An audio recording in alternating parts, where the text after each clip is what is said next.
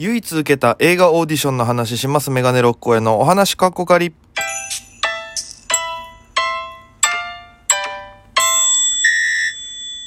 ぽいぽいメガネロックへです。よろしくお願いします。この番組は僕が毎日配信でお届けしている番組です。アプリでお聞きの方は番組をクリップ、それ以外の方もハートニコちゃんネギタップで応援よろしくお願いいたします。ということで、えー、いつかこの話をラジオトークでしようと思ってたら忘れまくってて、で、あの、思い出したんで、もう忘れないうちにと思ってすぐ通ろうと思ったんですけど、まあ何の話かっていうと、あの、昔僕、あの、FEC っていうね、沖縄の事務所にいたんですけども、お笑いの事務所。その時に、あの、唯一映画のオーディションを一回だけ受けたことがあって。で、まあ結構その、前の事務所、いろんな芸人さんが V シネマとかね、今だったら出たりもしてるんですけども、そういう映画出てて、で、その、結構その、うちの当時の事務所の今も社長やってる友治さんが結構映画業界と通じてる方で監督さんといろいろ仲良くて、当時沖縄を変えた男っていう、えー、沖水の野球部。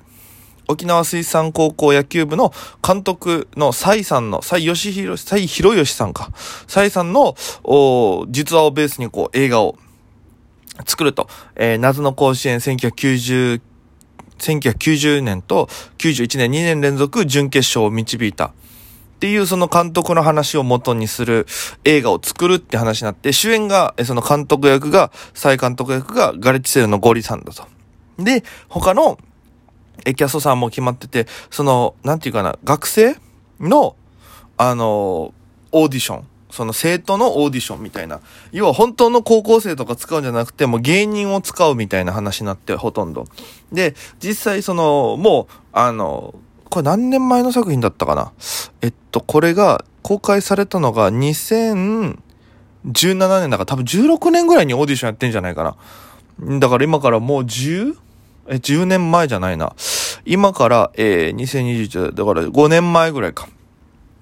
5年前ぐらいにオーディション受けたんですよ。で、ちょうどそのオーディションがうちの当時の事務所の稽古場であって、で、あのまあ、多分何、何名か連絡来てたんでしょうね、前もって。で、その事務所の大きい稽古場にね、あの机用意されてて、で、監督と脚本家の方何名かいて、あの、僕らが普段やってるネタ見せと近い形でね、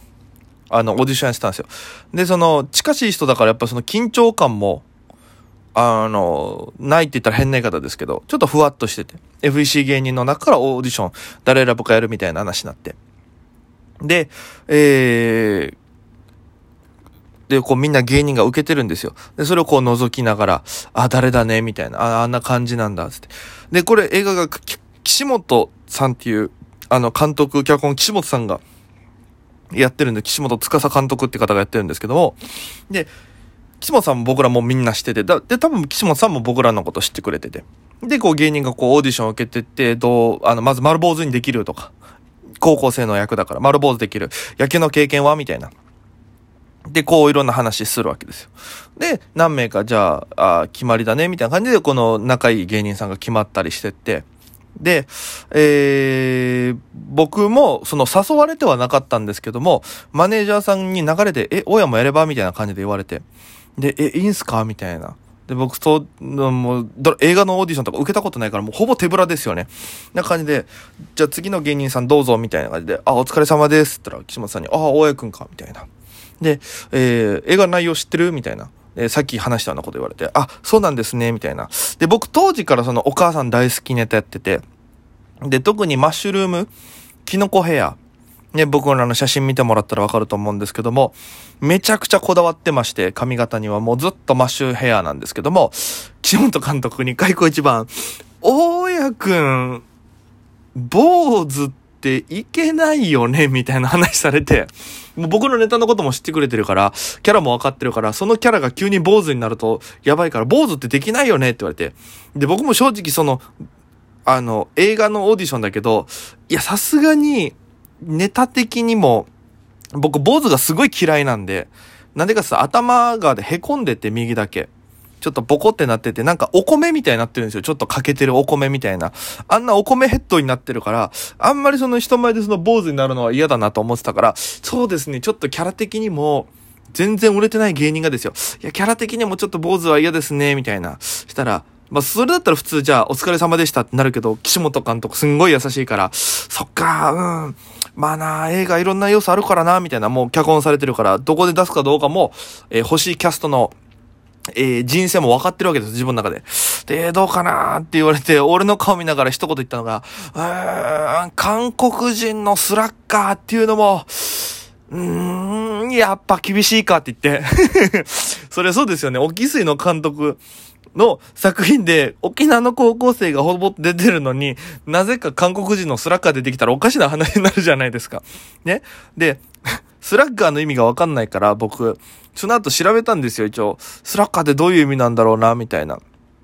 で、スラッガーって意味調べたらですね、あの、スラッガーっていうのが、えー、打球を遠くへ飛ばす能力がある長距離打者、強打者のことを表すと。